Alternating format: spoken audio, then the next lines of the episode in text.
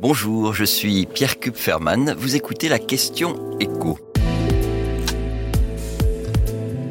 Passoire thermique, quels assouplissements pour les logements mal notés? Afin d'éviter que trop de passoires thermiques ne soient plus louables à partir du 1er janvier de l'année prochaine, le ministre de la Transition écologique vient d'annoncer une série de petits accommodements qui, en premier lieu, vont concerner les studios, les deux pièces, enfin les, petites surfaces, moins de 40 mètres carrés, qui aujourd'hui sont considérés comme des passoires thermiques et qui, faute de travaux d'isolation, ne seront plus louables à relativement courte échéance. Si on prend tous ces petits logements recensés dans l'Hexagone, vous en avez plus de 1 sur 4 qui sont des passoires classées F ou G. Et cette proportion, il faut comme le préciser, est beaucoup plus élevée à Paris et dans certaines communes voisines de la capitale. Alors voilà ce qu'a annoncé Christophe Béchu. Le ministre reconnaît d'abord qu'il y avait un biais dans l'actuel diagnostic de performance énergétique. La part de l'eau chaude dans le mode de calcul pénalisait les petites surfaces.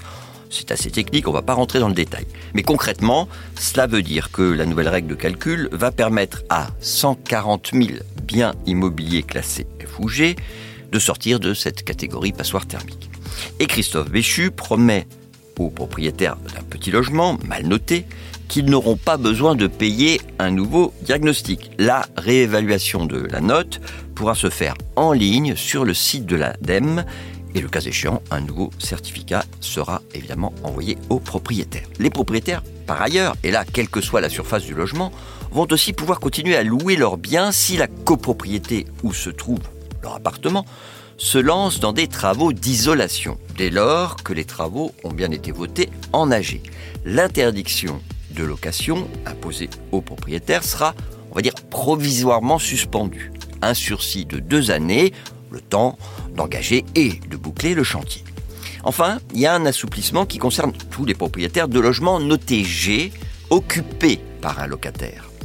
Le coût prêt pour la réalisation des travaux ne tombera pas automatiquement le 1er janvier prochain.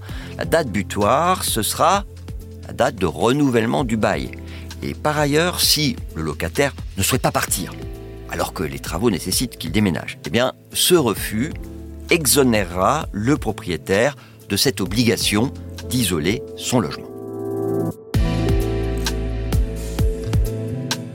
Merci d'avoir écouté la question écho, le podcast quotidien pour répondre à toutes les questions que vous vous posez sur l'actualité économique.